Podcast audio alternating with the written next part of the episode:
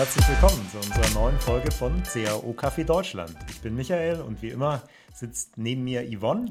Hi zusammen, freut mich, dass ihr wieder zuhört. Heute auch wieder mit einem ganz spannenden Gast aus dem CAO-Bereich. Heute haben wir den Karl Weische eingeladen. Hi Karl. Hi Karl. Hi ihr beiden, freut mich sehr hier zu sein. Ja, freut uns, dass du dabei bist. Karl, vielleicht kannst du dich ganz kurz unseren Zuhörern vorstellen, falls sie dich noch nicht kennen. Super gerne. Ich bin der Karl, bin aus Hamburg, wohne hier auch gerade und ich habe über die letzten drei Jahre mich sehr auf das Gebiet äh, CRO, Conversion Rate Optimierung, spezialisiert. Das, mein Background ist so ein bisschen in generell Sachen Online-Verkauf. Ich fand immer schon so Online-Marketing spannend. Ich habe damals begonnen mit Yeezys und Supreme und diesen ganzen Limited Sneaker Releases, die Sachen zu kaufen und dann online wieder zu verkaufen und fand das immer ganz cool, so online was zu machen. Und ich hatte auch immer eine riesige Passion für Psychologie.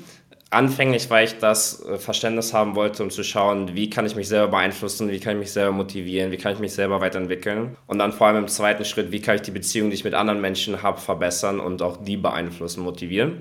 Das heißt, ich war immer super obsessed mit Psychologie, habe mir tausende Stunden von Tony Robbins reingezogen, die ganzen Bücher gelesen, war auf Seminare, habe alles Mögliche gefressen zu dem Thema. Und dann eines Tages im Studium, als ich meinen eigenen Online-Store hatte und Amazon FBA gemacht habe und wieder mal irgendwas online verkauft habe, habe ich einen Freelancer kennengelernt namens Lars. Und der hat damals das ganze Thema gemacht, verkaufspsychologische Optimierung von Online-Shops. Und ich dachte so, okay, cool, schauen wir uns mal an. Psychologie ist ja eh irgendwie cool. Äh, haben dann angefangen zusammenzuarbeiten für meinen Online-Shop, haben uns super gut verstanden und daraus ist dann die Agentur entstanden. Und jetzt äh, ist sie schon knapp drei Jahre alt, dass wir damals angefangen haben, zusammen eine Agentur zu gründen und so das Thema Conversion Optimierung, verkaufspsychologische Optimierung anzubieten, weil für mich so diese zwei Bereiche von ich verkaufe online was und ich kann Psychologie anwenden und Menschenverständnis zusammengekommen sind in Conversion Optimierung. Und ja, das haben wir jetzt über die letzten drei Jahre aufgebaut als Agentur, haben vor allem im internationalen Markt angefangen, sind jetzt so seit einem halben Jahr wieder in Deutschland mit ein paar Kunden, wie zum Beispiel Sassy Classy, Colibri Skincare, Rosenthal, eigentlich den ganzen so Beauty, Fashion Brands. Und ja, jetzt bin ich hier bei euch im Podcast. Ja, sehr cool. Sehr. Wenn du jetzt gerade gesagt hast, eigener Online-Shop, gibt es den noch? Nee, nee. Nicht mehr? Nee. Jetzt werden nur noch andere Online-Shops optimiert. Ja, ja, ähm, lass uns doch mit unserer Einstiegsfrage starten. Ne? Der Klassiker, wie trinkst du deinen Kaffee am besten?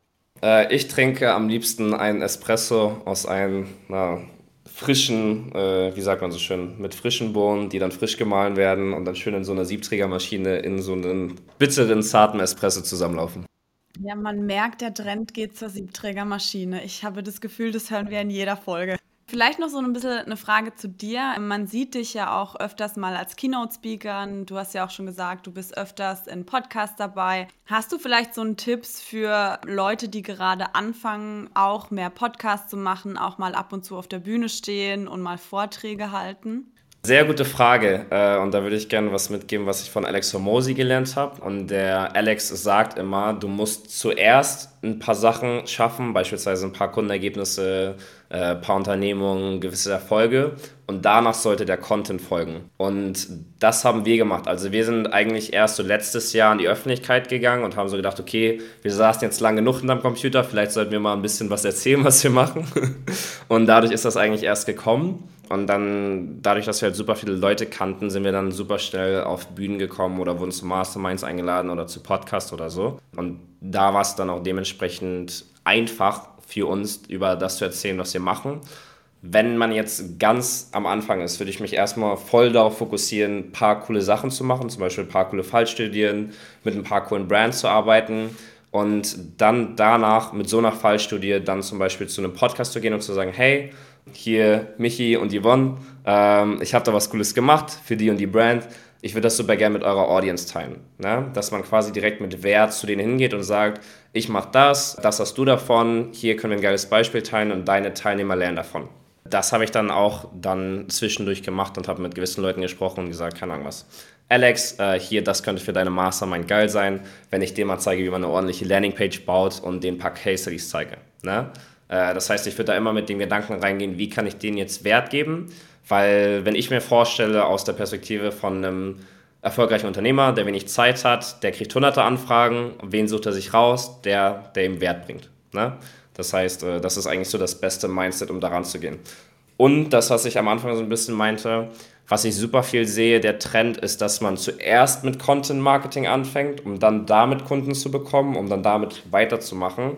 Was aber meiner Meinung nach so ein bisschen der falsche Weg ist, weil man quasi zuerst nach außen geht äh, und dann arbeitet und dann wieder nach außen geht. Ja, kann ich nachvollziehen. Ne? Also es ist immer besser, das wirklich auch belegen zu können, ne? was man so sagt und ähm, auch praktische Beispiele dann zu haben. Ne? Jetzt ist unser heutiges Thema ja das Thema Multi-Funnel-Testing, in dem du ein, ein, großer Experte auch bist. Kannst du unseren Hörern vielleicht mal ähm, erklären, was sich dahinter verbirgt und warum sie sich damit beschäftigen sollten? Klar, super gerne. Also einmal grundsätzlich für mich teilt sich das Thema Conversion Rate Optimierung in drei Stufen. Und das ist ein bisschen abhängig davon, mit wem man arbeitet. Arbeitet man jetzt mit einem kleinen Startup, was gerade in irgendwie den Gründungsschuhen steckt, was jetzt gerade irgendwie unter siebenstelligen Jahresumsatz noch ist und eigentlich in den Anfängen und noch Product Market Fit sucht und sowas? Oder arbeitet man mit einem bisschen fortgeschrittenen Startup, was vielleicht schon ein paar Millionen Jahresumsatz macht? Oder arbeitet man mit einer Brand, die schon etabliert ist? Das ist für mich so Brands, die mindestens achtstellig äh, im Jahr machen an Umsatz. Und das sind so für mich diese drei Stufen aus der COO-Perspektive, wo man verschiedene Ansatzpunkte haben sollte.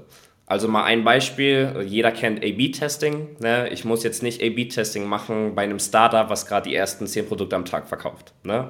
Das heißt, man sollte so ein bisschen schauen aus diesem Werkzeugkasten, den man hat, womit man so einen Store optimieren kann, was macht jetzt am meisten Sinn für den Store. Und das Thema Multi-Funnel-Testing, das machen wir am liebsten bei Brands, die mindestens 10, 15 Millionen Euro Jahresumsatz haben, weil die eben super, super viel Volumen auf ihrem Store haben. Und vor allem an Tagen wie Black Friday, Cyber Monday oder an Valentinstag oder an Weihnachten oder da, wo das Budget von den Werbemarketing-Ausgaben am höchsten ist, da machen wir Multi-Funnel-Testing. Multi-Funnel-Testing könnt ihr euch so vorstellen, man baut mehrere Varianten, das heißt drei, vier, fünf Varianten von den ganzen Seiten, beispielsweise Landingpage, Produktseite, Warenkorb und Checkout. Lässt erstmal den ganzen Traffic drauflaufen, also quasi wie einen A-B-Test. Aber dann schaut man während des Tages oder während der ersten ein, zwei Tage, was davon performt eigentlich am besten. Das heißt, ich lasse das nicht wie bei einem A-B-Test zwei, drei, vier Wochen laufen, setze mich dann hin, analysiere die Daten rückwirkend und treffe dann Entscheidungen, was wir in der Zukunft machen, sondern es ist ein bisschen agiler und ist so, wie wenn man jetzt bei Facebook 100.000 am Tag ausgibt und dann jede Stunde ein anderes Budget haben muss, um das meiste rausholen und Performance zu optimieren und nicht zu viel auszugeben, sollte man das gleiche eben auf dem Shop machen und dafür setzen wir Multi-Funnel-Testing ein, um eben mehrere Funnel zu bauen da dann den Traffic aufzuteilen, zu schauen, welcher funktioniert am besten und dann eben in Echtzeit den gesamten Traffic umzuschalten auf eine Variante, die am besten funktioniert. Weil viele machen das gerne, vor allem die achtstelligen Brands, wenn die so hohe Budgets haben, haben die da drei Media Buyer, die, die dann Black Friday Cyber Monday einfach nicht schlafen und wirklich jede Stunde das Budget anpassen der ganzen Kampagnen und stecken da super viel Energie und Zeit und Ressourcen rein. Und genau das Gleiche sollte man eben auf der anderen Seite auch machen bei den Funnels, dass man da auch schaut, dass man, nachdem der Klick passiert, das meiste rausholt. Jetzt hast du äh, gesagt, ich brauche mindestens einen, äh, einen, Betrag von 10, 15 Millionen dafür. Wie ist es denn mit dem Traffic? Also wie viel Traffic brauche ich, um mit äh, Multi-Funnel-Testing anzufangen? Was würdest du sagen? Also ich, ich sag mal so, dieses 10 bis 15 Millionen im Jahr ist eher so eine, wie sagt man, so eine Ziffer, an der man sich orientieren kann. Dieses Multi-Funnel-Testing setzen wir am ehesten ein bei den Flash-Campaigns. Das heißt, selbst wenn man eine Brand ist und man macht 2 Millionen im Jahr, aber man macht diese ganzen 2 Millionen in einer Woche von Black Friday Cyber Monday, dann kann sich das auch lohnen. Es geht nur darum, dass man wirklich viel Traffic in einem kurzen Zeitraum hat. Von der Traffic-Zahl her, äh, ich gebe da gerne so eine Hausnummer von mittel fünfstelligen Ad-Spend pro Tag. Also wenn man über 30, 40, 50.000 pro Tag ausgibt in Werbung, dann macht das Sinn, auch die Ressourcen reinzustecken, mehrere Funnel zu bauen und das dann auch zu überwachen und da dann auch den Traffic äh, hin und her zu schicken. Das heißt, du überwachst dann den Funnel live und deaktivierst den ganzen Funnel oder äh, schickst die Leute dann andere Abschnitte des anderen Funnels? Das Gute daran ist, dass du äh, in unserem Zeitalter nicht mehr für alles jemanden brauchst, also einen Menschen. Und ich meine, wir haben jetzt auch gerade den ganzen Hype mit ChatGPT und den ganzen AI-Tools mitbekommen. Das heißt, du kannst auch eben sehr schön mit Regeln arbeiten oder mit einer Software, die das für dich übernimmt. Und wenn du sagst, ähm, beispielsweise, hier waren jetzt 50.000 Sessions drin in diesem Test innerhalb der ersten paar Stunden des Tages, bitte schick nach 50.000 Sessions den gesamten Traffic auf die Variante, die am besten performt dann ist das ziemlich easy, das quasi umzuleiten. Ich kann gerne mal ein Beispiel bringen dafür, sonst auch. Ja. Was wir bei Colibri Skincare zum Beispiel gemacht haben, ist äh, verschiedene Produktseiten zu bauen und auch verschiedene Warenkörbe zu bauen. Und auf der Produktseite hatten wir drei Varianten und beim Warenkorb auch. Und auf der Produktseite war es zum Beispiel so, die normale Produktseite haben wir einfach so gelassen. Das heißt, die Announcement Bar und dann das Menü und dann das äh, Produktbild, darunter den Preis, Titel und den Call to Action. Und dann auf den anderen zwei Varianten haben wir sehr stark mit den Triggern wie zum Beispiel Urgency, Scarcity, Social Proof und noch einer weiteren Announcement Bar gespielt, um eben auf dieses ganze, wie sagt man, Konsumverhalten um Black Friday Cyber Monday herum einzugehen. Das heißt, was wir da gemacht haben in verschiedenen Designs, ist zum Beispiel eine Announcement Bar, äh, wo steht, spare zu dieser Zeit des Jahres mehr als sonst wo. Ne? Das heißt, du kannst nur zu diesem Zeitpunkt wirklich so viel sparen, den Sale gibt es nicht nochmal. Dann hatten wir sowas wie kleine Zeile, wo stand, es schauen sich gerade 28 Leute dieses Produkt an. Dann hatten wir eine Zeile, wo stand, äh, meistverkauftes Produkt der letzten 24 Stunden. Ne? Das heißt, wir haben da quasi mit diesen verschiedenen Trigger nochmal gespielt, um eben auch vor diesem Kontext Black Friday Cyber Monday, das ist ein Sale, der zeitlich begrenzt ist und wo vielleicht auch der Vorrat begrenzt ist, dem Nutzer dann auch nochmal zu sagen, hey, du sollst es jetzt wirklich kaufen, das Angebot geht bald vorbei und es gibt hier genug Nachfrage. Ne? Das heißt, wenn du nicht kaufst, kauft es jemand anderes vor dir und dann kannst du es nicht mehr kaufen. Und da war es zum Beispiel so, dass die Produktseiten dann viel besser funktioniert haben als die normale Produktseite und wir dann dahin den Traffic geschickt haben. Das mal zum Thema Produktseite. Beim Warenkorb, was wir zum Beispiel gemacht haben, ist mit verschiedenen Cross-Sells und Upsells zu spielen, um eben zu schauen, wie ist die Take-Rate am höchsten. Das heißt, in welcher Variante entscheiden sich die meisten Leute dazu, ein weiteres Produkt dem Warenkorb hinzuzufügen und zu kaufen. Das haben wir zum Beispiel gemacht und dann haben wir auch mit ähnlichen Triggern gespielt wie auf der Produktseite, um da auch wieder zu sagen, hey, coole Entscheidung, aber du solltest jetzt schnell kaufen, weil es ist ja auch nicht reserviert für dich und es kann auch wieder äh, ausverkauft sein. Und ja, das sind zum Beispiel, das sind ein paar Beispiele, die man anwenden kann an diesen Flash-Campaigns. Und wenn du jetzt gerade sagst mit den Beispielen, kann man diese Learnings dann auch generell übertragen? Also, weil Black Friday ist ja immer ein ganz besonderer Zeitraum. Also, da verhalten sich die Käufer ja meistens auch anders als ähm, beim Rest vom Jahr.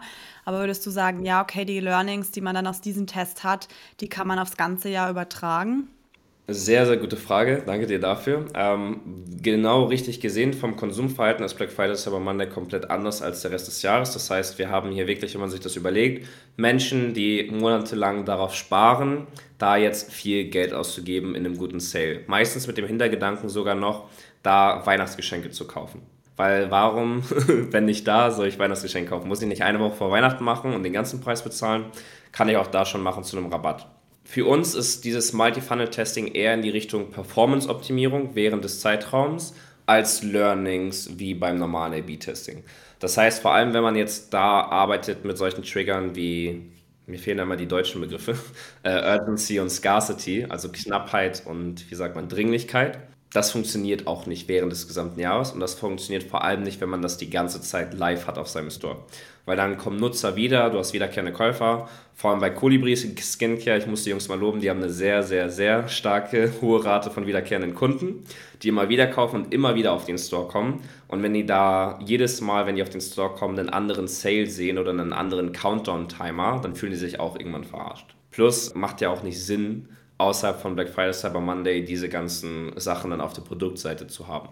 Das heißt, äh, um die Frage zu beantworten, ich würde das getrennt sehen zum normalen A-B-Testing, wo man eben auch schöne Learnings zieht, sage ich mal, weil es kontinuierlicher ist.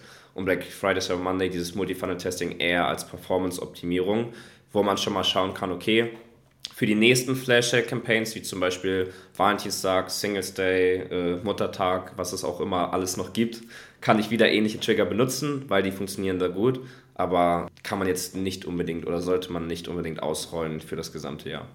Gibt es Trigger, bei denen du sagst, okay, die funktionieren eigentlich meistens das ganze Jahr über?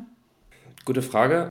Für mich gibt es da eher so diese, äh, die Basics, die Fundamentals. Und das ist alles, was in Richtung Vertrauensaufbau geht zum Beispiel. Weil mit Vertrauensaufbau kannst du dir nichts kaputt machen.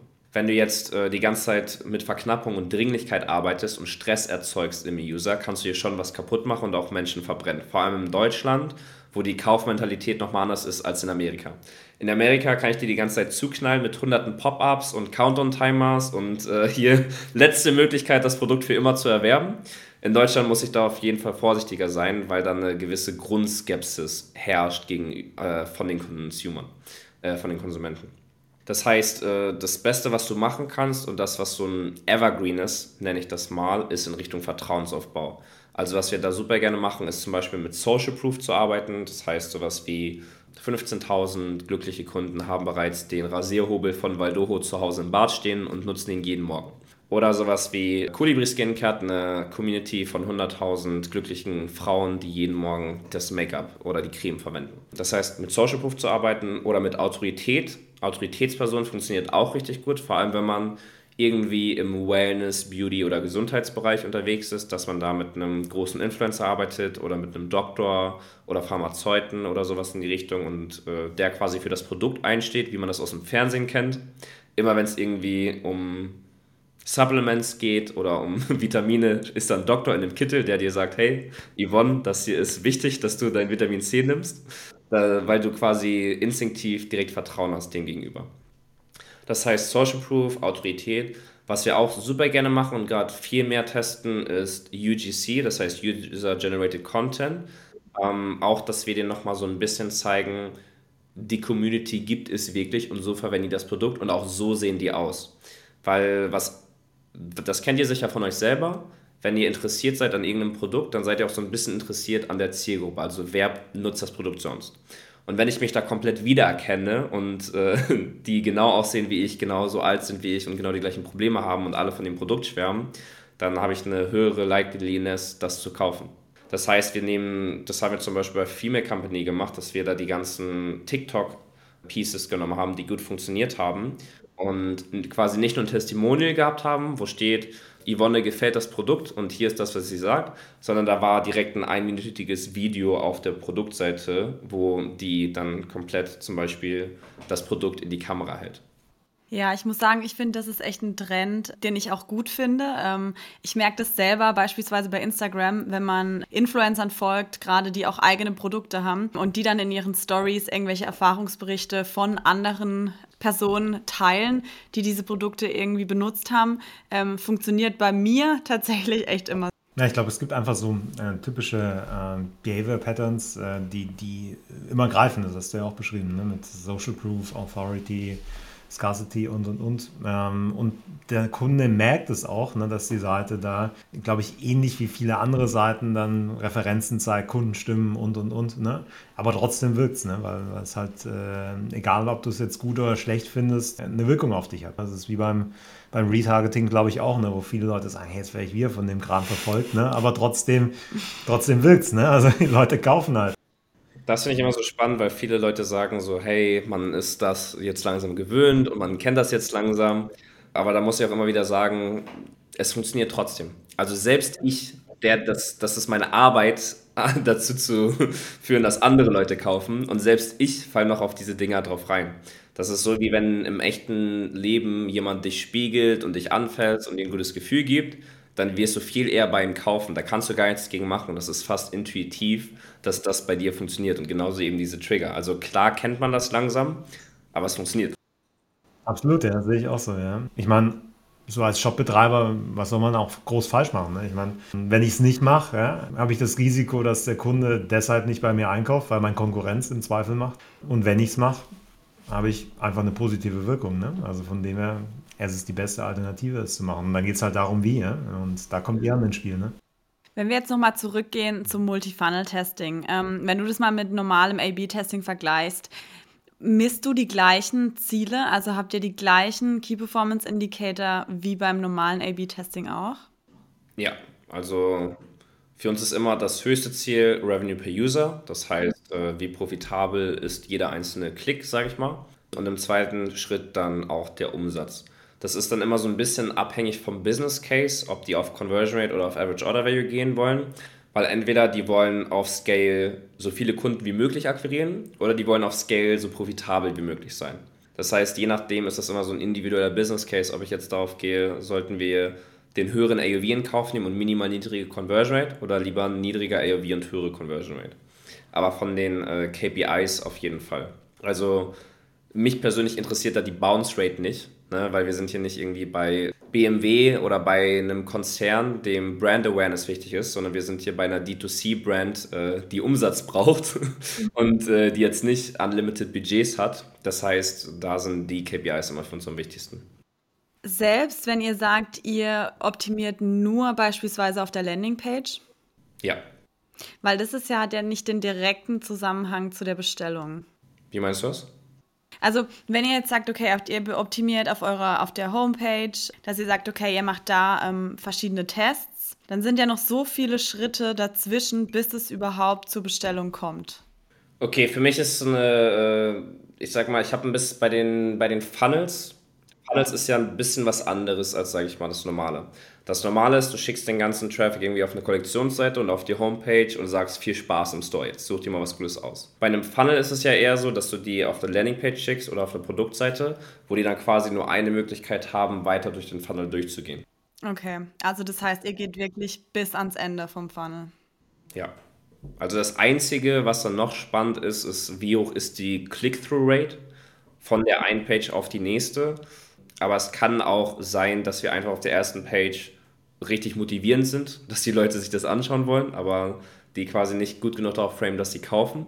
Das heißt, es könnte auch sein, dass die eine höhere Click-Through-Rate haben, aber dann trotzdem weniger kaufen.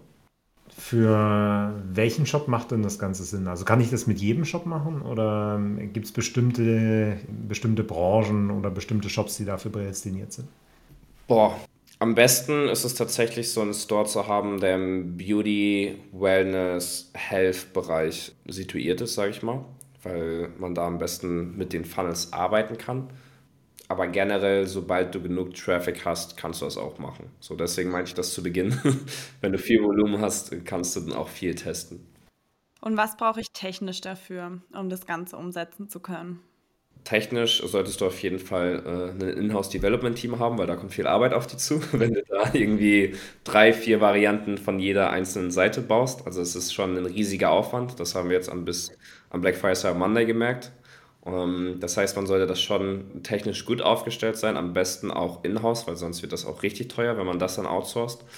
Wir haben das dann ganz viel mit einer Mischung aus Chameleon, Google Analytics, äh, Shopify und unserem eigenen Tool gemacht, quasi mit den ganzen Anbindungen für das technische Setup. Das reicht aber auch, wenn man Chameleon verwendet und das Tool versteht und nutzen kann, dann muss das aber ein bisschen manueller geschehen, sage ich mal, das Allokieren des Traffics. Für alle, die es nicht wissen, Chameleon ist AB-Testing Personalisierungstool. Weiß ich nicht, ob alle Zuhörer das kennen. Okay, also das heißt, ein AB-Testing-Tool würde mir dann schon reichen dafür. Ich glaube nicht, dass das jedes kann. Also zum Beispiel Google Optimize ist ja ein bisschen eingeschränkt. Also Google Optimize wird ja jetzt eh abgeschaltet bald. Bei Chameleon weiß ich, dass die es können, weil wir haben es gemacht mit Chameleon. weiß nicht, ob das jedes kann. Also bei den anderen habe ich keine Erfahrungswerte damit. Und wie schwer ist es, Kunden davon zu überzeugen? Also wie viel machen das? Ist das ein, Thema, wo du viel diskutieren musst? Oder kommen die Kunden schon auf dich zu und sagen, hey, ich will gerne Multifunnel-Testing? Also wir haben die schon im September darauf angesprochen, so, weil du auch einen gewissen Vorlauf haben musst, das zu planen, das richtig gut abzusprechen mit deren Performance-Marketing-Strategie. Äh, aber wir haben das bei fast allen umgesetzt. Also ich glaube, es gab nur zwei, drei Kunden, wo wir das nicht gemacht haben weil es ist natürlich auch ein No-Brainer für die, wenn wir auf die zugehen und sagen, hey, du willst du das meiste an Performance rausholen aus Black Friday Monday, dann sagen die ja und dann sage ich, okay, dann sollten wir switchen von A-B-Testing auf das Multi-Funnel-Testing. Hier so und so funktioniert das, quasi genauso eine Konversation, wie wir die letzten 30 Minuten hatten, dass die ein Verständnis dafür haben, aber dann äh, machen die es. Also da hatte ich keinen, der da irgendwie gegen angeredet hat. Habt ihr auch wieder eine Kampagne zum Valentinstag? Äh, das äh, siehst du dann, wenn du bei ein paar äh, großen deutschen Brands einkaufst, vielleicht. Okay. Und äh, wie ist so euer Modell als Agentur? Wie kann man sich das vorstellen? Also bekommt ihr da auf den Uplift dann eine Vergütung oder ist das eine Pauschale? Wie, wie arbeitet ihr so? Jetzt gerade arbeiten wir noch mit einer Pauschale für jeden Monat. Also wir haben das Pricing eigentlich schon die ganze Zeit so mit einer pauschalen Vergütung. Wir sind am Überlegen, ob wir das auch auf den Uplift basieren, weil wir hatten da ein paar Cases, wo irgendwie in dieser Black Friday Summer Monday Woche ein paar hunderttausend an Mehrumsatz rumgesprungen ist und da ist es dann natürlich schon spannend, quasi performancebasiert vergütet zu werden, aber noch ist das komplett pauschal. Gibt es so einen Anhaltspunkt, was du sagen könntest, diese Verbesserungsrate kann man mit Multi-Funnel-Testing erreichen? Gute Frage. Also prozentual gesehen würde ich schon sagen, dass, es, dass man zwischen, wenn ich mir jetzt die Brands anschaue, wo wir das gemacht haben, schon so 10, 20 Prozent rausholen kann. Das ist ordentlich, würde ich sagen. Aber du würdest es auch zu anderen Zeitpunkten im Jahr als Black Friday, Cyber Monday einsetzen oder, weil ich kann mir das bei eurem Businessmodell natürlich super vorstellen, ne, dass, dass das so die Hochzeit ist, aber ihr wollt ja wahrscheinlich auch das ganze Jahr über was zu tun haben mit den Kunden. Gibt es da andere Hochzeiten auch noch? Also bei uns ist es so, dass wir da ein bisschen dynamisch sind. Also normalerweise machen wir die ganze Zeit A-B-Testing plus eben für die, die Landingpages bauen und quasi das Ganze, äh, alles, was die brauchen. Und zu den Hochzeiten switchen wir dann auf Multi-Funnel-Testing. Also es ist quasi immer so im Wechsel zwischen, wir machen jetzt normale A-B-Tests, wir machen jetzt Multi-Funnel-Testing. Das ist sehr brandabhängig. Also jetzt zum Beispiel die Supplement-Brands, bei denen ist natürlich richtig viel los, jetzt gerade in Q1, vor allem im Januar, Februar, wo jeder ins Gym geht und jeder New Year, New Me macht. Danach flacht das dann natürlich wieder ab und so hat hat jede Nische und jedes Vertical verschiedene Zeiten im Jahr. Also Black Friday Cyber Monday ist eigentlich für jeden, da gibt jeder viel Geld aus, aber es gibt schon auch nochmal, oder beispielsweise die Schmuckbrands, wenn ich an sowas denke wie Valentinstag oder auch dann Muttertag oder sowas. Es ist eigentlich viel mehr die Frage, wie lang ist der Zeitraum und auch wie viel geben die da aus.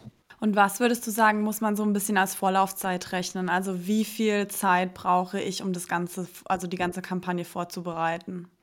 Ich würde schon ein bis anderthalb Monate sagen. Ja, und jetzt mal noch eine ganz andere Frage. Aktuell, ChatGPT. Hast du schon ausprobiert? Ja. Was ist deine Erfahrung damit? Ich finde es spannend, wenn man sich Gedanken macht, wie man ChatGPT einbauen kann in seine Arbeitsweise, um gewisse Bereiche zu erleichtern oder zu verschnellern. Ich benutze ungern solche Tools, weil die das äh, Denken abnehmen und man dann sehr faul wird. Das heißt, wenn ich jetzt, ich würde jetzt nicht zu ChatGPT gehen und sagen, überleg dir mal 10 A-B-Tests für diese Marke. Oder schreib mir mal bitte drei Artikel für LinkedIn vor oder sowas. Für andere Möglichkeiten, sowas wie, äh, sag mir mal bitte kurz, wie ich bei Google Spreadsheet die und die Formel mache. Oder gib mir mal kurz eine Formel dafür, wie ich im A-B-Test auf der Produktseite das JavaScript anpasse, um Upsell reinzumachen. Quasi solche Verschnellerungen, wo es schneller und besser funktioniert als Google, wo ich irgendwie super lang rumklicken muss, da finde ich spannend, aber alles, was in die Richtung geht, kreative Ideen oder wirklich so sehr strategische Higher-Level-Sachen, da lasse ich die Finger von JetGPT, weil ich da ungern mich darauf verlasse. Und ich habe auch gemerkt, es wird sicherlich in den nächsten ein, zwei Jahren nochmal auf ein ganz anderes Level kommen, von dem was kann. Ich habe gerade gehört, dass AI sich ein, alle zwölf Monate verzehnfacht von dem, was es kann. Also exponentieller Wachstum bei AI. Das finde ich sehr spannend. Aber jetzt gerade vor allem, ich habe mal aus Spaß so ein paar Sachen gemacht, wie bau mir mal eine Landingpage oder schreib mir mal einen Verkaufstext für das und das Produkt, einfach nur um zu sehen, wie es reagiert. Und viele Sachen sind gut, aber sind sehr generisch. Das heißt, da sitzt jetzt nicht jemand, der irgendwie zehn Jahre Direct Response Erfahrung hat und genau weiß, wie er auf die äh, Emotionen und die Probleme der Zielgruppe eingeht für ein gewisses Supplement, sondern da sitzt eben ein Bot, der hunderte Webseiten gescrapt hat und sich jetzt die zehn besten Headlines in eine Datei gepackt hat und das dann abrufen kann. Das heißt, wir nutzen das teilweise, um Arbeitsabläufe zu verschnellern, aber ich sage jedem, und ich mache es auch selber, verlasst euch nicht darauf, dass euch das das Denken abnimmt. Ja, das ist ein wichtiger Punkt. Und äh, wenn du neue Denkanstöße bekommen willst, was sind so die Bücher, die du gern liest? Oder Webseiten oder Podcasts?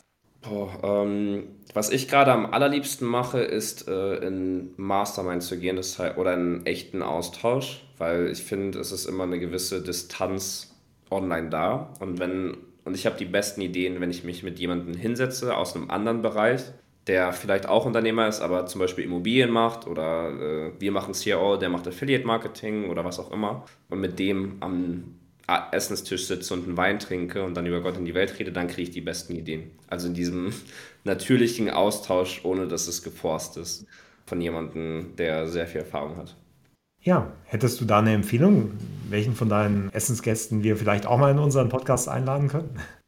Ja, auf jeden Fall. Also den David Pritschbilski, den würde ich sehr, sehr, sehr hoch äh, empfehlen. Vor allem, weil der sehr umfassendes Wissen hat. Also der ist jetzt nicht, der kann jetzt nicht nur Landingpages bauen oder nur eine Facebook-Ad live schalten, sondern der hat strategisch gesehen immer richtig geile Ideen von A bis Z. Also von wie kriege ich den ersten Touchpoint hin zu einem Kunden, zu wie sieht der Funnel dahinter aus, zu wie sieht dann das E-Mail-Marketing im Backend aus, zu wie kriege ich die dahin, dass die richtig viel Geld da lassen. Also ist nicht so ganz nur auf CRO positioniert, aber wäre auf jeden Fall auch ein super spannender Gast für euch. Ja, ja sehr cool. Ich glaube, den mhm. schreiben wir direkt an nach der Folge. ich würde sagen, vielen Dank, Karl. Hat uns super Spaß gemacht. Mhm. Wir haben viel gelernt. Vielen Dank, dass du dabei warst. Vielleicht beim nächsten Black Friday, vielleicht rufen wir dich an äh, und wir brauchen neue Ideen für unsere Multifunnel-Kampagne. Sehr gerne. Ja, hat mir sehr viel Spaß gemacht. Also äh, war cool mit euch, war lustig und dann hoffentlich sehen wir uns beim bald. Sehr cool. Ja, danke, Karl. Vielen Dank. Ciao. Tschüss. Danke.